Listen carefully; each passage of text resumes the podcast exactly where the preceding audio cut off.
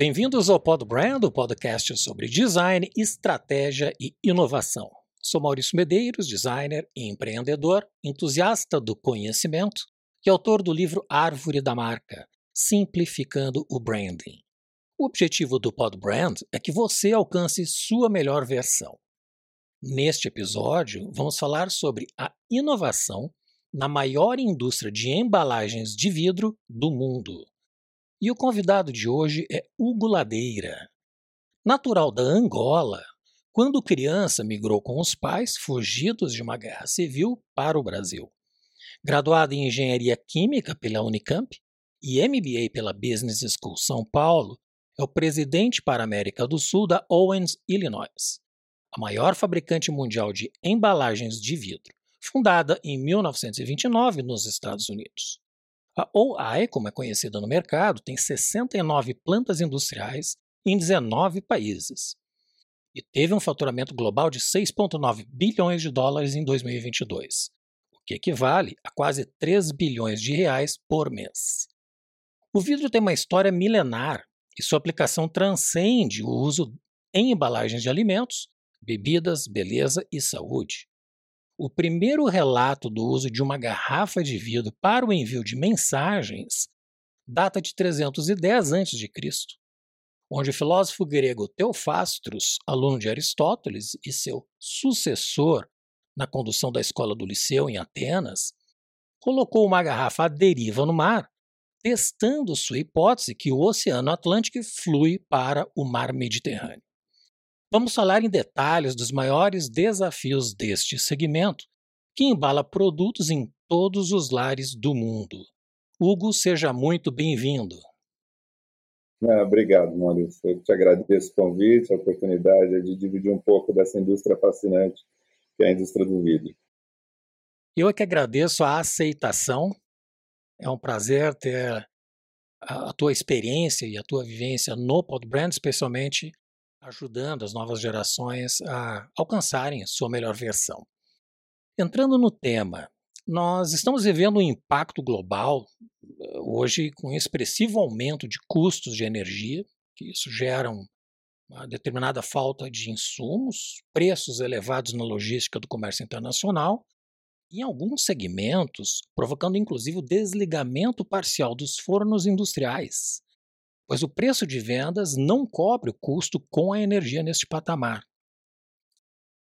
Ao mesmo tempo, eu sei que a OI está uh, fazendo um investimento global de 680 milhões de dólares num projeto de modernização das plantas industriais chamado MAGMA Modular Advanced Glass Manufacturing Asset.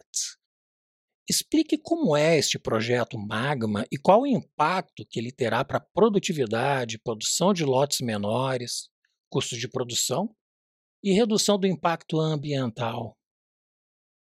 Ah, bacana. Obrigado, Maurício, por dar a oportunidade de explicar um pouco essa tecnologia. Uh, a indústria do vidro, eu diria que ela está passando na segunda grande uh, mudança, revolução, né, que, que tem a história, desde que o vidro uh, começou a ser produzido de uma forma industrial. Então, como você comentou, né, o vidro ele é uma embalagem já utilizada aí, né, há milhares de anos, né, não são séculos, mas milhares de anos, talvez a, a primeira embalagem e continua a ser né, um, uma das melhores embalagens para realmente manter as características do produto de uma forma um, especial, né? Todo mundo sabe o quão diferente é tomar uma Coca-Cola numa garrafa ou em outra embalagem. Então, o que, que aconteceu? Há cerca de um século atrás, quando Michael Owens inventou a primeira máquina é, de, de, produção industrial, a indústria sofreu né, uma mudança tremenda, né, possibilitando que cervejas uh, pudessem ser produzidas e transportadas por distâncias maiores, uma, uma série de coisas. Só que a indústria do vidro ainda tem um grande problema. Para você hoje ter uma condição de produzir de uma forma uh, economicamente viável, você tem que produzir em grandes escalas. Você tem que produzir de um volume muito grande. Então, a, a, o que as empresas têm feito, elas têm dedicado plantas muito grandes e os clientes geralmente se uh, posicionam perto da indústria de, de, eh, de vidro, né, da vidraria. Isso tem sido um problema, porque quando você tem o transporte, né, é, você tem um impacto de custo, que é o frete. Você sabe que a garrafa, a embalagem de vidro, ela transporta ar dentro dela, né? Ela, é, então, quando ela vai para o cliente, a gente, na verdade, está levando o ar, então, um impacto de custo muito grande e toda uma questão de sustentabilidade, porque você está gastando, ah, obviamente, queimando combustível e tendo aí um impacto nesse transporte e você não está transportando relativamente nenhum produto. Então, pensando nisso, nesse dilema, a ONU já vem há alguns anos trabalhando em como quebrar esse paradigma, como mudar essa forma de, de atender o mercado. E o Magma, ele vem justamente nisso. O Magma, é, ao invés da gente ter a necessidade de grandes plantas, a gente consegue construir fábricas menores, de uma forma modular, ou seja, você pode ir aumentando o tamanho dessa fábrica à medida que o mercado vai crescendo, porque hoje um dos dilemas da indústria do vidro, para os clientes também, é você realmente conseguir acompanhar o crescimento do mercado, porque às vezes você não tem uma escala ainda é, numa determinada região para atender esse mercado com, com embalagens de vidro, e o custo impossibilita que essas empresas consigam trazer e produzir no, no, numa embalagem de vidro, e às vezes tem que ir para o plástico, tem que ir para um substrato, né, uma embalagem que não tem as características do vidro. Então, a ONS ela investiu, aí, como você comentou, aí, milhões de dólares para desenvolver um, uma tecnologia de fornos onde a gente possa ter escalas menores, um crescimento modular e atender essa demanda do mercado de uma maneira gradativa.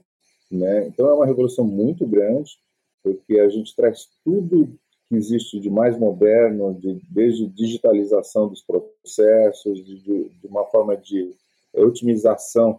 Você sabe que energia, como você comentou, é principal insumo, né? o vidro nada mais é do que uh, areia derretida, né, por, por, por, calor, né, e ela se transforma nesse produto fantástico o vidro. Então, energia para nós ela tem um impacto muito grande. Então, quanto mais próximo você está do cliente, menor essa necessidade de transporte e você viabiliza uma série de indústrias que hoje não conseguem se desenvolver em algumas regiões.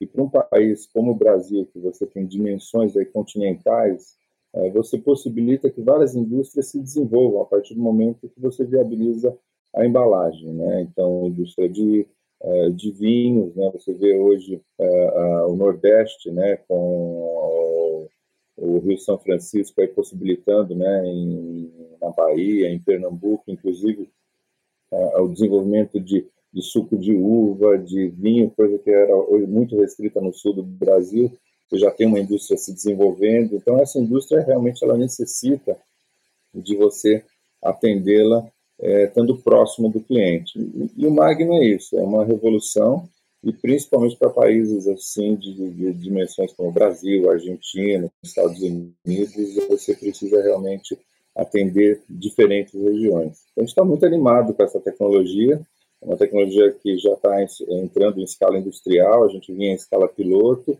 e o Brasil está aí no pipeline para a gente investir já com essa tecnologia. Me parece que essas fábricas mais adaptáveis e menores, como tu comentaste, elas, ah, inclusive modular, ela deve ter uma, uma forma de produzir o aquecimento uh, com fornos menores, eu acredito. Exatamente. Que, que é não somente o maior custo, mas é um equipamento que não se desliga, não é? Me parece que é 24 horas em funcionamento. E porque o custo de desligar, de esfriar e reaquecer depois é muito elevado e demanda muito tempo, não é? É isso mesmo, Maurício. Impressionante que você realmente eh, já, já conheceu bastante da nossa indústria. Realmente, é, você tem os alto-fornos, né? E, e os alto-fornos eles são compostos né, de materiais refratários que são muito sensíveis à mudança térmica. Então, quando você inicia a produção no forno, você trabalha com ele aí eh, a full, né, direto, 24 horas, né, 24 por 7, eh, durante toda a vida útil desse forno, até ele realmente ser eh, a necessidade de ser reformado e praticamente reconstruído do zero.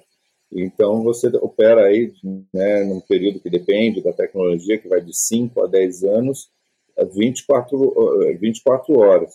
Por isso que a questão do Magma é muito interessante, porque você viabiliza investimentos em, em uma escala menor sem ter a necessidade de ter uma escala tão grande num forno tão grande, porque você precisa realmente operar 24 por 7, aí durante um período aí de no mínimo 5 anos, mas que pode chegar até mais 10 anos. A gente tem casos de fornos que operaram aí por 14 anos sem nenhuma necessidade de reparo.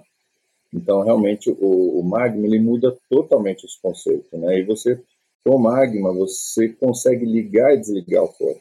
Então, quando você talvez tem picos de demanda, você tem oscilações de demanda, e, e o consumidor, né, você sabe bem, o consumidor ele muda muito, é, as tendências mudam, né, o paladar muda, então, às vezes, uma região que, que, produzia um determinado produto, esse produto sai de moda, entra um outro produto, produzido em outra região, e o Magma ele permite realmente que você monte e desmonte essa fábrica aonde há necessidade do cliente final.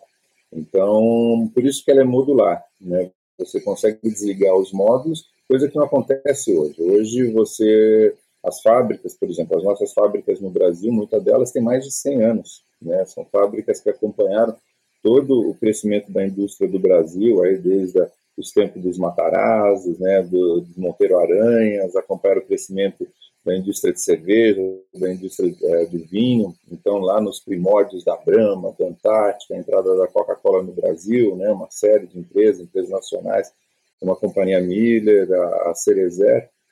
É, é, muitas dessas empresas, elas realmente que se localizar perto da, da vidraria, né, que a gente chama, da empresa que, que produz o vidro, que eram nossas fábricas.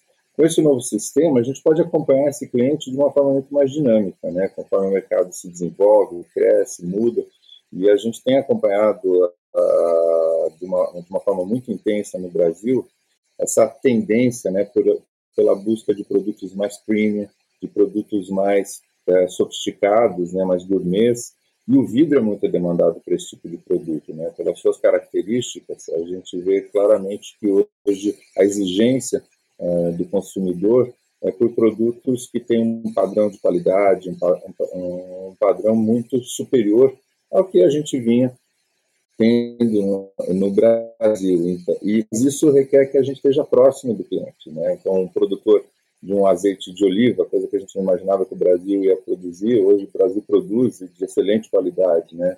Os espumantes brasileiros hoje são espumantes de qualidade internacional. Então a gente vê um crescimento muito grande na, na qualidade dos produtos no Brasil, as marcas internacionais vindo muito forte para o Brasil. Hoje você vê que a gente tem marcas de cerveja que a gente encontra no mundo todo. Se a gente voltasse aí, não há muito tempo, né? Coisa aí de 15, 20 anos a gente tinha o quê? Quatro, cinco marcas de cerveja. Hoje você vai no supermercado você se perde, né? Às vezes até por centenas de marcas e produzidas no Brasil, né? Muitas marcas internacionais se instalando aqui, vindo para cá, né? Acompanhando essa, essa tendência muito forte de gourmetização, né? vamos chamar assim, do, do mercado. E, e, e, aí o Magno ele, ele auxilia a viabilizar é, essas pequenas indústrias, né? As indústrias que começam a se desenvolver de uma forma ainda pequena e daí sim começa a ter uma escala grande e, e isso a gente vê pelo Brasil todo, assim, né? Eu sempre dou exemplo aí do, do vinho no Nordeste, mas a gente tem desenvolvimento né, no Centro-Oeste, no Sul do Brasil, no, no, no Paraná, em Santa Catarina, né? Antigamente a produção era muito Rio Grande do Sul, São Paulo, Rio de Janeiro, mas hoje a gente vê né, de uma forma muito abrangente, vários projetos de, de, de sucos especiais, de alimentos especiais, que realmente assim o vidro consegue trazer a qualidade de embalagem, de apresentação que o mercado quer. Né? E quando a gente visita as prateleiras na Europa, nos Estados Unidos, a gente vê que o vidro está muito relacionado ao desenvolvimento da indústria de alimentos e bebidas. Né? Quanto mais é utilizado vidro, mais sofisticado é essa indústria. Né? Quanto mais sofisticado a gente vai no, no mercado, no supermercado, mais vidro ele tem. Então, a, essa tecnologia, ela realmente ela visa atender essa necessidade, né? mais uma, uma, uma visão que a ONS, como a líder, como você comentou, a líder global é, nessa indústria, tem escutado dos clientes, mas tinha uma barreira tecnológica muito grande que a digitalização, né, é, não sei nem falar, miniaturização, é, vem ocorrendo de uma forma assim, muito intensa e possibilitado que tecnologias que há tempo atrás seriam impensáveis agora são possíveis. Então, a gente está muito animado, está bastante animado. É uma fragmentação uh, do, do mercado com marcas uh, mais sofisticadas, que é o segmento gourmet mesmo, as micro cervejarias e tudo mais, o segmento de gin, muito especiais, né, com características uh, exclusivas, e aí exige uma embalagem à altura. O gás natural teve um aumento de custo muito elevado. Quanto representa o custo da energia na fabricação de uma garrafa, por exemplo? E ainda, quais soluções a OENS tem adotado para enfrentar esse contexto global de custos elevados da energia. Não, bom, bom ponto, Maurício. É realmente assim, o, o ano passado, com essa né, guerra que a gente viu aí da, da Ucrânia, né, uma guerra muito focada na questão energética, né, pela dependência da, da Europa, principalmente é, do fornecimento de gás vindo da Rússia. E o gás para a indústria de vidro é o principal insumo no mundo hoje. É, você tem a possibilidade de fazer de outras fontes de energia, você pode, já existem tecnologias é, não recentes de você produzir é, por eletricidade ou por óleo, né? mas o gás é sem dúvida o mais efetivo. Então existe uma dependência ainda muito grande no mundo é, e na indústria do vidro em especial do gás. Então ele foi um impacto muito forte, né? várias empresas até não conseguiram operar, né? Como você comentou no, no, início, muitas empresas tiveram que, que, fechar as unidades porque existe um limite também que o consumidor consegue pagar por esse aumento de custo. Uh, mas a indústria, uh, até de uma forma independente dessa questão pontual da guerra, eu diria de ano, ela já vem há alguns anos buscando alternativas mais sustentáveis para diminuir principalmente a emissão de gases né, de, de, efeito estufa, de gases que e a queima né, de derivados de petróleo. Então, uma tecnologia que a gente vem Primeiro, a, a, etapa né, que vem se trabalhando muito é buscar algo intermediário, que seriam fornos híbridos, onde você consegue ter um, uma maior é, participação de eletricidade. É muito parecido com o que ocorre hoje com os carros na né, indústria automobilística, você tem aí, primeiro, uma busca de eficiência, em você ter fornos mais eficientes, com menor consumo é, de gás e conseguir ter a, a, geração térmica, né, a necessidade térmica para você poder é, fabricar o vidro. Então, primeira etapa, a busca de eficiência. Essa busca de eficiência ela vem de várias formas, né? Ela vem de melhores refratários, refratários que conseguem é, ter uma uma eficiência maior do que refratários antigos, então você tem menos perda de, de calor para o ambiente, vem da maior utilização, como eu comentei, de eletricidade, então você tem um apoio elétrico, né, que ainda é né, 100% elétrico para grandes fornos ainda é muito caro, mas você consegue otimizar uh, utilizando apoio elétrico. A terceira onda é a utilização de oxigênio, fornos com injeção de oxigênio, então você tem uma melhor queima, melhor aproveitamento do combustível, com isso uma redução também do consumo de, de gás. E uma tecnologia que agora vem sendo muito discutida, não só na indústria do vidro, mas de uma maneira geral, e o Brasil tem um grande potencial, que é a utilização de hidrogênio, que se fala do hidrogênio verde, né? É uma tecnologia que o mundo, de uma maneira geral, vem apostando muito como um substituto do gás. E a partir do momento que, porque a matéria-prima do hidrogênio verde é água, né, basicamente é uma hidrólise, onde você quebra a molécula de água e tem a geração de hidrogênio, e a fonte de energia para ter isso, um país como o Brasil, é basicamente você ter energia elétrica de uma fonte renovável.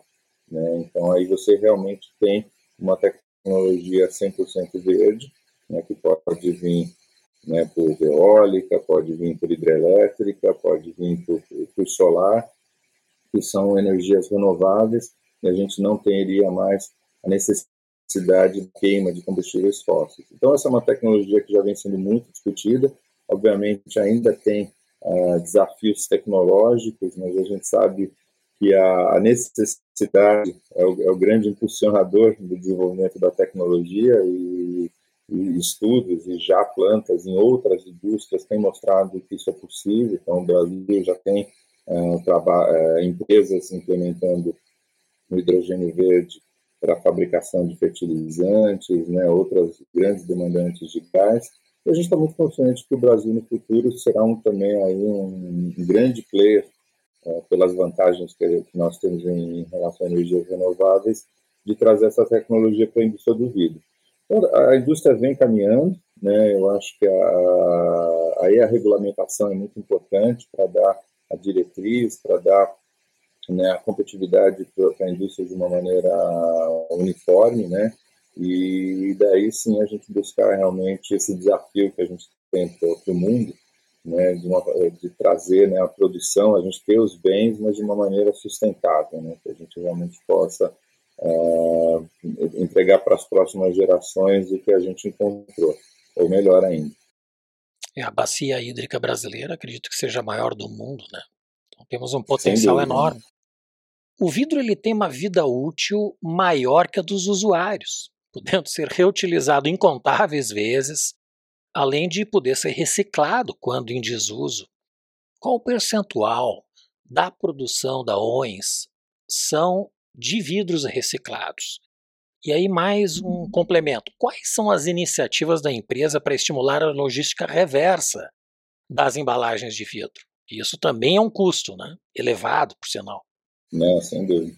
Não, boa, boa pergunta, Maurício. Esse é, eu diria, é a, a grande beleza do vidro. Uh, o vidro é a única embalagem, né, talvez por ser um produto natural, né, apesar de ser produzido de uma maneira artificial, mas ele, ele já era encontrado na natureza como vidro, mas ele é o único produto que você consegue, de uma garrafa, de um pote, voltar ele a ser a mesma garrafa e o mesmo pote. Então, a, a circularidade ela realmente é verdadeira no caso do vidro. Diferente, por exemplo, do plástico, que é o grande desafio, né, eu acho que em termos ambientais da nossa sociedade, né, de, de, de, como a gente né, é, acabar com o impacto que o plástico tem na nossa saúde, nos no nossos oceanos, tudo.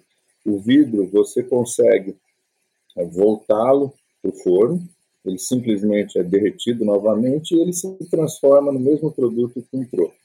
Ah, então, qual que é o desafio que a gente coloca hoje é, para o mundo, mas muito forte para o Brasil? É aumentar a coleta, né? a gente conseguir retornar esse vidro que acaba indo para o aterro sanitário e a gente trazer ele de volta para o forno. Uh, hoje o Brasil, para te dar alguns números aí, como você comentou, o, a Europa hoje já trabalha com nível de reciclagem acima dos 50%.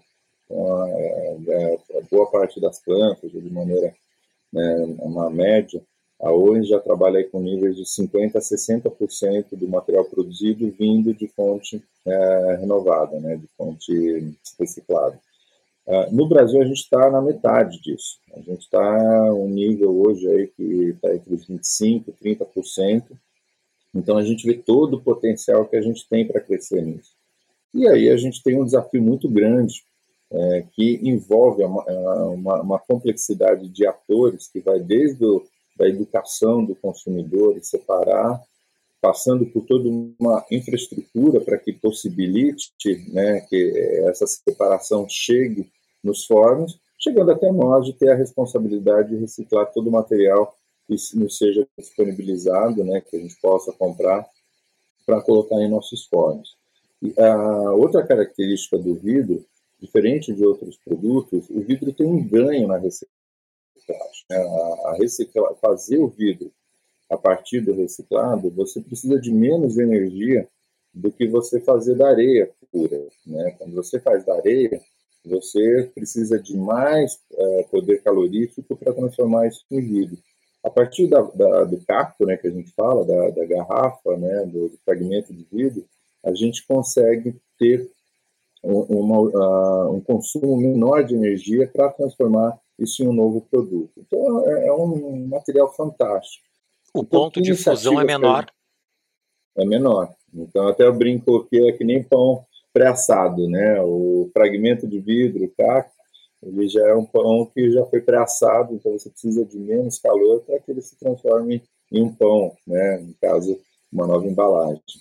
Então, uh, então existem várias frentes, não é um problema simples, né? A gente, a gente trabalha desde através da, da, da, da associação do vidro na parte de, de, realmente da formação, então muito investimento em, na conscientização ambiental, principalmente nas novas gerações, em crianças, através de cartilhas, tudo. A criança ela tem uma influência dentro de casa muito forte, né? Eu vejo, sou pai de adolescentes e crianças que que, que coloca uma pressão hoje muito grande, é, tem uma consciência muito forte de, de, de reciclar, de reaproveitamento. E, então, esse é o primeiro ponto, né? A educação do reaproveitamento, o vidro tem essa característica, né? Todo mundo lembra da mãe, né? Que, que, que gostava de guardar os potes de vidro para tá, né, colocar alimentos já que para poder guardar na geladeira, para uma série de, de coisas. Então, o vidro tem essa característica também de poder ser utilizado muitas vezes, né, de uma forma é, indefinida. A gente tem ações para promover cada vez mais a, os produtos retornáveis. Então, era uma característica que todos nós, né, da nossa geração, a gente lembra quando a gente ia o refrigerante, o casco, né, do vasilhame, para trocar por um, uma garrafa cheia. Infelizmente, isso se perdeu muito né, com, a massificação que teve o plástico, né, o PET.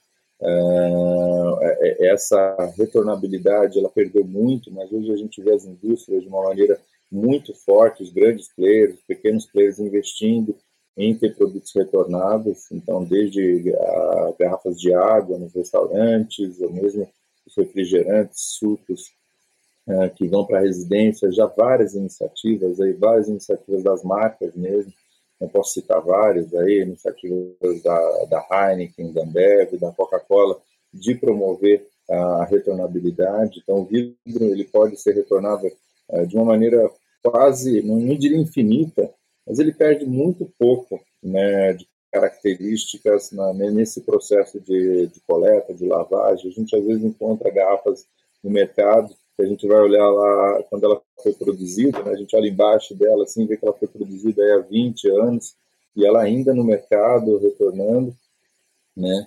Então, essa é uma, uma iniciativa uh, também importante da gente aumentar a retornabilidade, né, essa consciência. A gente vê isso muito na Europa e, e o Brasil tem um potencial enorme de, de voltar isso muito forte.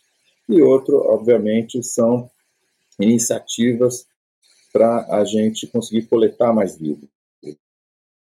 É colocar mais é, pontos de coleta, a gente é, apoiar as cooperativas de, de, reciclagem, a gente conseguir apoiar uh, os, os, coletores, né, os catadores né, de, de produtos recicláveis, né, da gente poder pagar melhor, dar condições de trabalho mais digna para essas pessoas e daí sim a gente conseguir atingir níveis que a gente sabe que a gente consegue.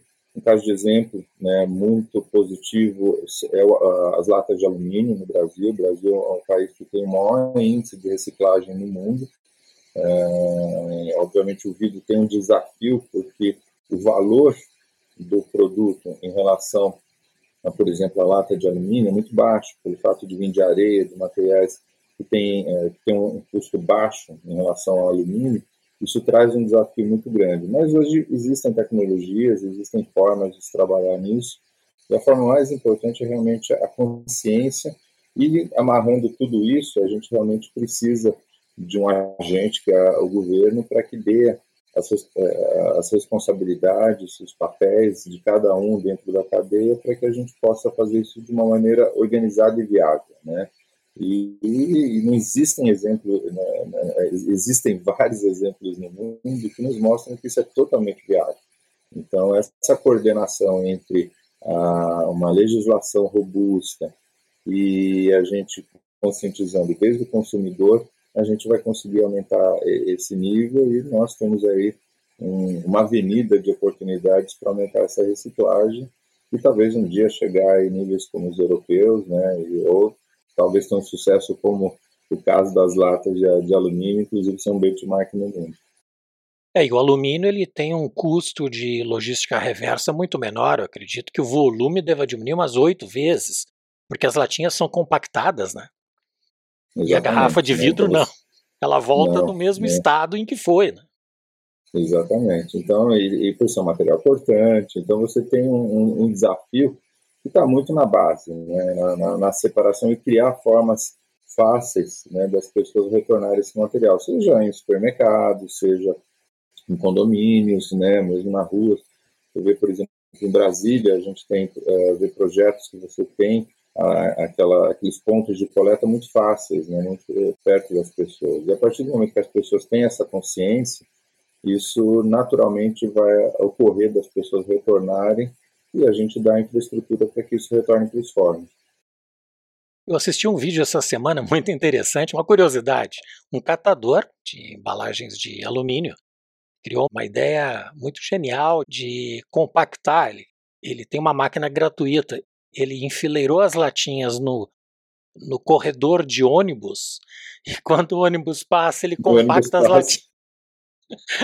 Você vê que a criatividade não, é, Então, não, então não ele, tem, ele tem um equipamento gratuito de compactação gratuito. de latas. É, fantástico. É, e ele usa exatamente a trilha do, do corredor de ônibus. Eu penso que a indústria de embalagens de vidro tem a sua maior concorrência no setor de plástico, tu mencionaste sobre o plástico. Eu, particularmente, tenho uma, uma certa resistência ao plástico. Eu sou da geração em que mamadeira era de vidro. Uh, no entanto, o que não tem no vidro, mas tem no plástico, ele carrega um componente que é o fitalato, ou fitalatos, né? E tu, como engenheiro químico, pode, pode esclarecer bem. Ele é um componente utilizado para aumentar, me parece que flexibilidade, aumentar o brilho do plástico.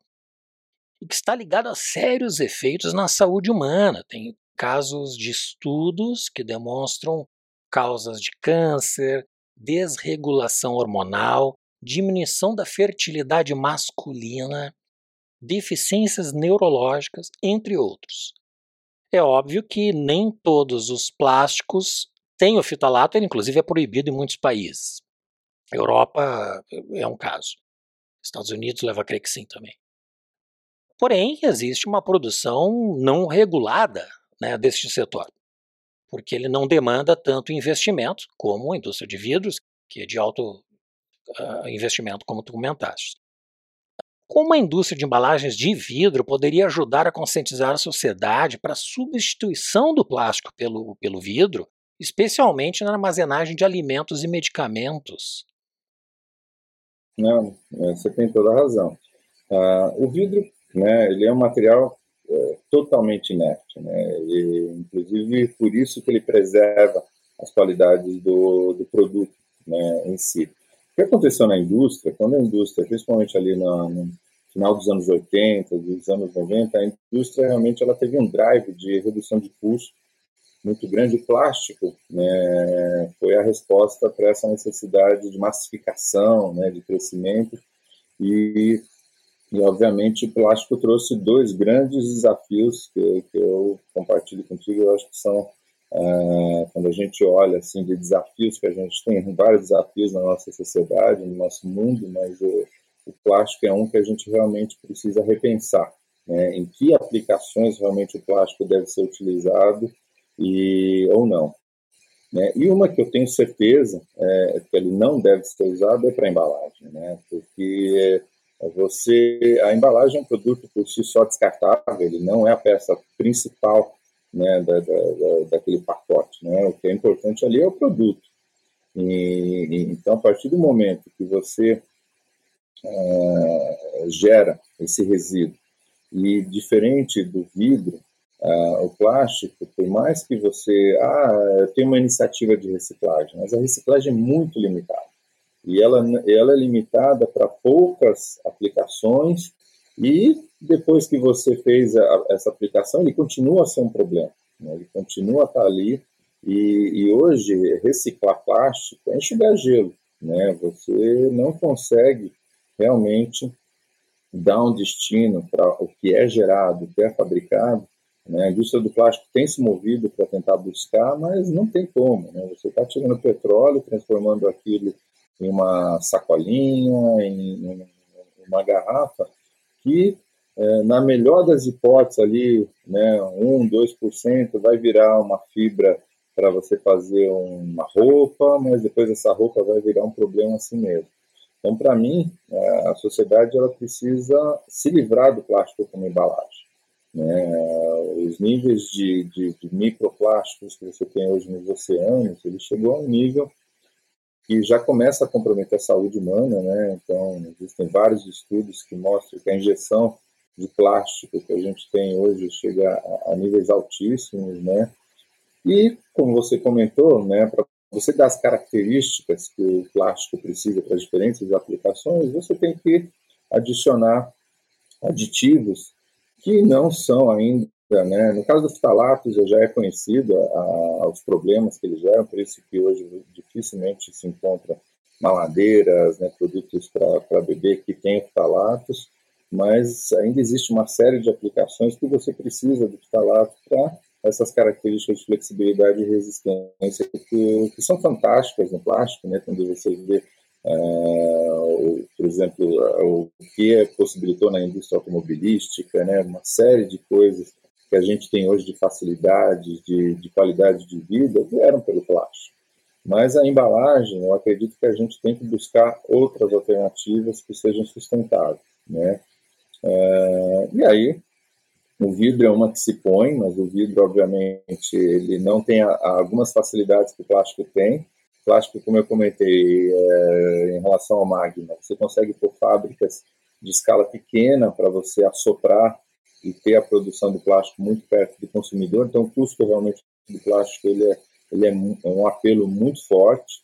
E quando a gente olha países aí com grau de desenvolvimento baixo, como o nosso, ainda tem um apelo muito grande uh, nisso, mas se coloca um desafio enorme para nós. Né? Quando a gente olha que a população ela vem crescendo em países uh, como Brasil, Índia, né, China, mesmo ainda num ritmo muito menor, a população cresce e, e são populações que cada vez consomem mais. Então, o conteúdo de plástico ele ainda está numa um crescimento exponencial muito grande.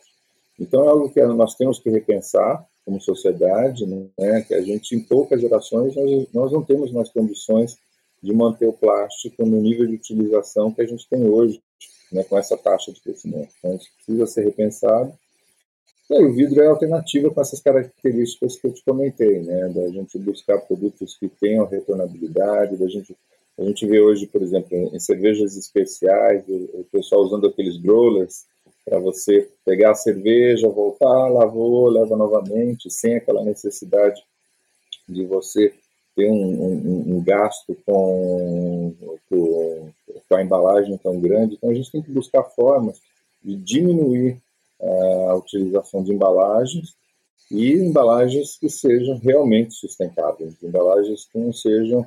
Né, a gente está vendo muito que se chama os especialistas em SG de greenwash, né, que é, ah, não, nosso produto é reciclável, mas essa reciclagem, quando a gente vai estudar e analisar, ela recicla um percentual muito pequeno com uma, uma vez de reciclagem, não é infinitamente reciclado. Então, esse problema se adia né? mas a gente tem que pensar em como diminuir o, o uso e como se utilizar produtos que realmente sejam sustentáveis.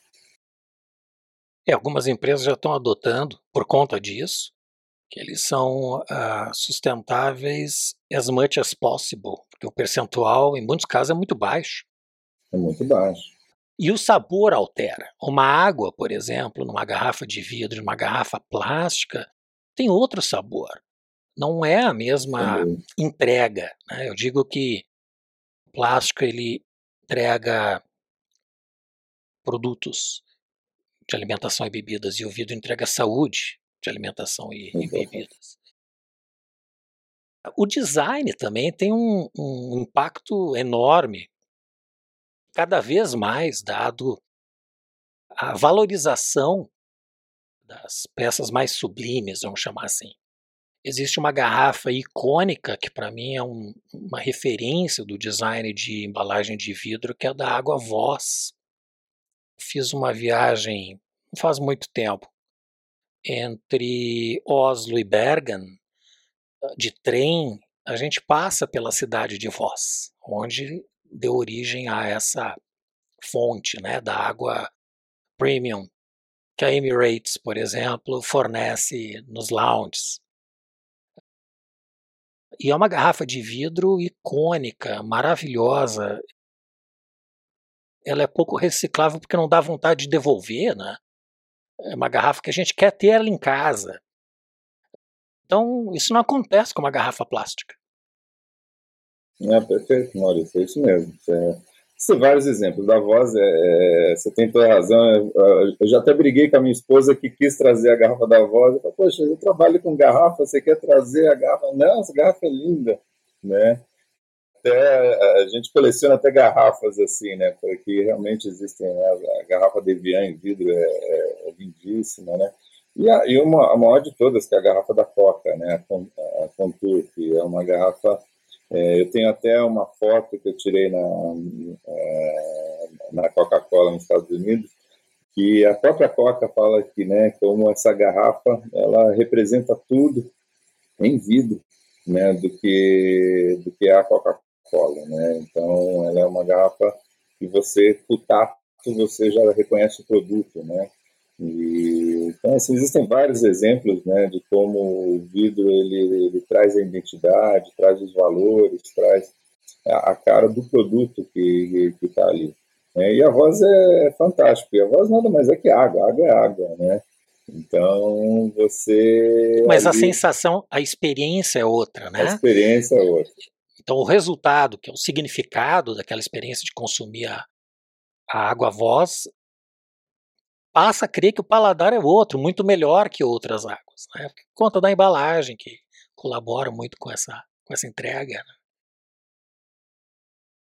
É, aproveitando a tua experiência como um imigrante, muitos cidadãos de países com regime ditatorial ou socialista, alguns exemplos, Cuba e Venezuela, e mais recentemente a Argentina, estão emigrando tendo o Brasil como destino, em busca de oportunidade de trabalho, uma vida mais digna. Por você ser um imigrante e bem-sucedido profissionalmente, quais conselhos você poderia trazer para que essas pessoas possam se desenvolver e construir uma vida profissional exitosa no Brasil como a sua? Ah, bacana, Maurício. Acho assim, o Brasil, é, bem, nós, eu me considero brasileiro, né? Já estou no Brasil desde de criança, né? Vim né, forçado, não foi uma decisão é, de, de, vontade própria da minha família, mas o Brasil, assim, é, eu tenho um amor muito grande pelo Brasil. Eu acho que o Brasil, ele, é, nós temos características, a gente foca muito em discutir os nossos defeitos, e às vezes não, não pensa tanto em características positivas que, que o Brasil tem. E, e, e uma das coisas que, que eu acho, primeiro, no Brasil você tem oportunidades é, muito grandes, né, porque é um país ainda que demanda muita coisa, né, demanda é, tem uma carência ainda de vários aspectos da sociedade que nos dá muitas oportunidades. Né? Às vezes as oportunidades elas não são facilmente percebidas, mas elas estão aí. Então o Brasil a gente ainda é um país relativamente novo em todos os aspectos, né? seja no aspecto de, de, história, no aspecto de democracia, de desenvolvimento. Né? A gente vem de uma história muito diferente do resto do mundo, né? uma história marcada pela escravidão, uma história marcada por exploração.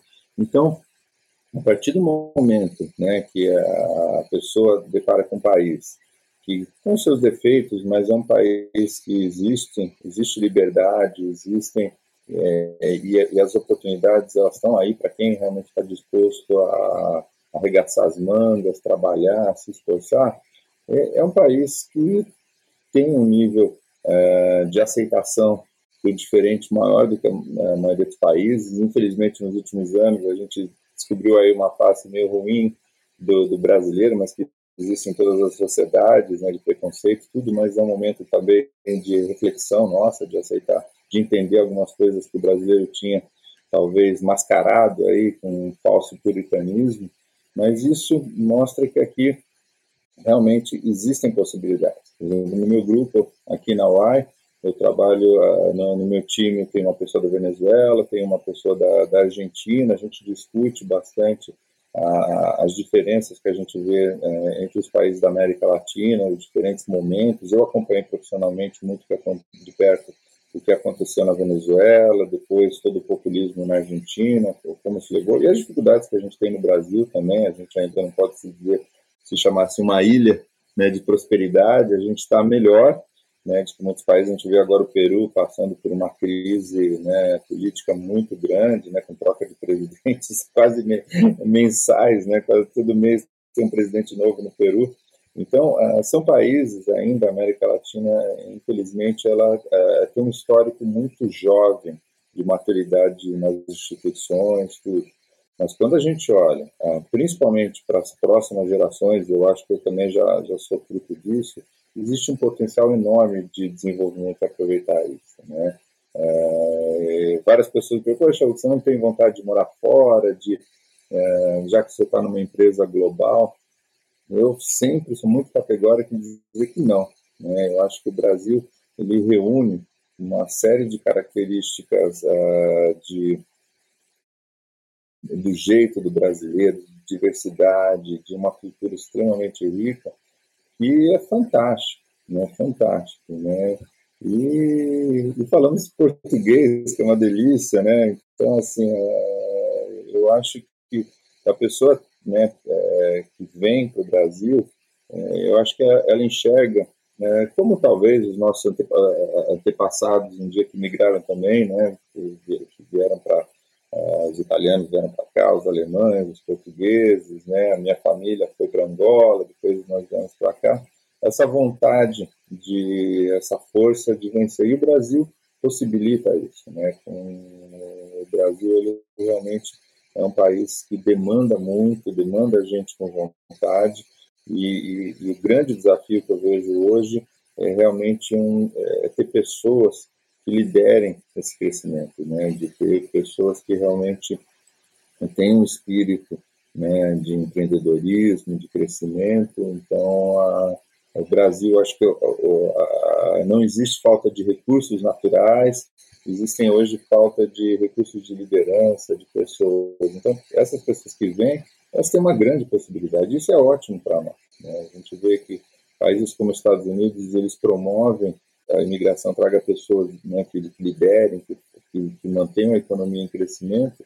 E eu acho que o Brasil também tem tudo para continuar a ser, pelo todo o potencial que a gente tem né, de agrícola, de ser uma grande fonte de água para o mundo, né, que aí se traduz em é, agricultura, pecuária, né, mineração, uma série de coisas que a gente pode continuar crescendo e numa velocidade que aí é a grande frustração nossa, né, numa velocidade maior do que a gente tem tido, infelizmente, nos últimos anos. Mas quando a gente olha, né, como você comentou, a realidade desses países na América Latina, eu acho que a gente tem feito um bom trabalho, né? não na velocidade que a gente gostaria, mas a gente tem conseguido aí as trancas e barrancos. Perfeito. Hugo, chegou o momento do pinga-fogo. São três perguntas que eu faço a todos os convidados. Primeira delas, é. quais são as virtudes do empreendedor de sucesso? Olha, eu, eu observo muito vários clientes meus, pessoas que eu convivo, né, e que trazem um negócio diferente, que buscam alguma coisa diferente. Eu acho que o empreendedor é aquela pessoa que vê valor, criação de valor né, que vê dentro da cadeia algo que ele pode trazer, né, seja uma necessidade do mercado, mas algo que gere valor, né? Porque uma ideia só legal, tudo, se não gera valor, se não é percebido, né? Se você valor a gente pode até traduzir como lucro, né? Com algo que que realmente alguém está disposto a pagar por aquilo, por ser diferente, e, e, e, eu vejo que algumas pessoas que eu conheço são empreendedores assim é, natos, né? Que a todo momento estão olhando oportunidades e estão vendo e, e muito além que os outros conseguem enxergar, né? Então, eu acho que isso é uma característica. Né? Não sei dizer. É, a gente fala que no Brasil tem muito empreendedor, mas a gente sabe que boa parte dos empreendedores é de uma forma forçada, né? Com uma segunda alternativa, de abrir um negócio. Mas eu não considero essas pessoas empreendedoras. Empreendedor, para mim, é aquele realmente que trouxe algo diferente, de que não existe, né, que enxergou. Isso pode ser de uma forma rápida ou uma, uma forma lenta, gradual, de, de, evolução. Isso eu vejo muitos dos meus clientes. Né? vejo vários clientes meus que, que começaram com uma ideia, né? E dessa ideia, às vezes ninguém aposta, o banco não quer dar crédito, nós não queremos uh, fornecer para ele, que a gente está com medo, não parece uma ideia louca, mas essa pessoa luta, ela vai, e aí depois parece tudo muito claro, muito simples, mas essa pessoa enxergou um valor muito grande que as outras pessoas enxergam. Então acho que esse é um empreendedor de sucesso, alguém que vê criação de valor na cadeia onde os outros não veem, né? O que diferencia os sonhadores dos fazedores? Olha, eu acho que uh, é, é, aquele que consegue implementar uh, as ações sem postergar, é, que vai para frente, né, que tem coragem né, e, e não perde o time. Né? Então, uh, às vezes o, o, sonhador ele fica, né, ele até tem uma boa ideia, ele até pode ser um cara de que teve uma ideia fantástica, mas o timing ele diz tudo. Né? Então, se né? Se, hoje alguém pensar num iPhone, por exemplo, já passou, né? já foi. Né? Se alguém pensar numa fórmula da Coca-Cola agora, já foi. Né? Então você tem que é, é, você tem que realmente fazer aquilo no time certo. Né? Então o fazedor é esse cara que vai com tudo, que não adia, que não deixa para depois, vai embora e faz a coisa acontecer no time certo, né? Então, é uma pessoa que tem o senso de tempo muito apurado e um espírito de, de enfrentar, né? De, de, de bater de frente, de ser resiliente a qualquer uh, dificuldade que surja, e surgem muitas, né? né? Às vezes coisas pequenas, né? Que impeçam a pessoa de se mover, é uma pessoa que vai para cima e acredita naquilo e faz acontecer. E a última, o que é design? Olha, design, é, para mim, é, é, é, tangibilizar, né? realmente transformar uma coisa, que é uma ideia, num produto, né? Pode ser um, serviço, né? e resolver um problema de demanda, né? qualquer que seja. Né? Não precisa ser algo muito, é, assim, né? rock science, algo muito complexo. Né? Às vezes, é, o melhor design é aquele simples, né? aquela é, resolver um problema muito simples, né? Às vezes eu fico tão surpreendido, né? Hoje o mundo é, é, toda hora tem uma novidade, uma coisa que a gente nunca pensou, mas a gente tinha um problema.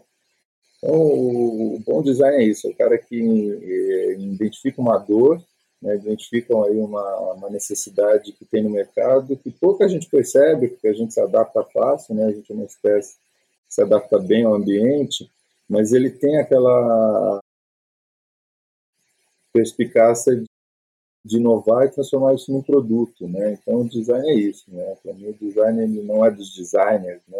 O design ele é ele é algo que está muito no empreendedorismo, está muito em, em, realmente e as empresas que se mantêm, né? Por anos, por séculos aí, elas têm o design como a, peça fundamental de rever os negócios, de rever a forma de trabalhar, de repensar e, então, o design é isso, né? como que a gente tangibiliza aí uma ideia. Excelente. Hugo, a gente está chegando ao final, mas eu gostaria ainda, antes de se despedir, já vai rápido, uh, que você indicasse livros ou outros conteúdos que ajudem as pessoas a alcançarem a sua melhor versão. Poxa, bacana. Ah, é, mas eu, eu, leio bastante, né? Até na pandemia, uma das coisas boas da pandemia, apesar de tanta coisa ruim que ela trouxe, mas uma das coisas boas que é, eu consegui voltar forte, assim, a poder me dedicar a ler bastante, assim. E tenho tentado manter, manter o ritmo aí, mesmo as atividades presenciais já voltando. Mas eu busco ler três tipos de livro, assim, e às vezes até simultaneamente. Agora, por exemplo, eu, tô, eu gosto muito É, primeiro é, é, livros de negócios, né, né de, de, sobre liderança, sobre finanças, né, então isso, isso é um tema assim que tenho, a gente tem que estar update, né, a todo momento surgem novos conceitos, uh, ou novas formas, né, de se mostrar conceitos já antigos, consolidados, Uh, um, um, livro que chamou muito a minha atenção, eu li assim, praticamente o último livro que eu li nessa área, é um livro até que meu irmão me dictou, é, muito relacionado, a gente tem discutido muito aqui na empresa sobre diversidade, né, e eu tenho estado muito envolvido com esse tema, é, para que isso não vire só um discurso e realmente seja algo que a gente entenda em profundidade e a gente possa é, realmente causar um impacto. E, e, um tema que me chamou muita atenção é, é o tema da meritocracia, né? É um tema muito consolidado na, na, na nossa sociedade, né? A gente tem uma, uma, uma crença muito grande de que se eu me esforço, se eu fizer a coisa uh, certa, eu vou receber a minha recompensa lá na frente, né? Isso tem sido questionado e isso tem sido colocado até como talvez um do, dos grandes problemas dessa polarização política, porque existe uma frustração muito grande das pessoas em ver que esse modelo ele não reflete a verdade, né? E é algo que é muito consolidado, que desde pequenininho a gente escuta dos nossos pais, ah, se você se esforçar, você vai se dar bem, você pode chegar onde você quiser. A gente sabe que a vida é, não é assim, né? Então, um livro que eu recomendo, ele chama é, Tirania do Mérito, depois eu te passo certinho, é de um autor americano, Michael Sandel. Ele, ele dá muito exemplos é, dos Estados Unidos, mas extremamente aplicável para o Brasil. Né? Eu acho que o Brasil e os Estados Unidos são muito parecidos, assim, com alguma, algumas diferenças, principalmente de maturidade, pode ser por décadas, séculos, mas a gente pode aprender muito que os americanos é, ainda sofrem, mas já sofreram, para a gente é, talvez encurtar um pouco essa distância nossa. Então, acho que é um livro bem interessante para a liderança, principalmente, acho que para líderes, né, para poder olhar a empresa e, e, trabalhar isso dentro, né, de como que a gente trabalha, essa, às vezes, essa frustração né, e nessa, nessa forma da economia liberal que a gente está tá inserido.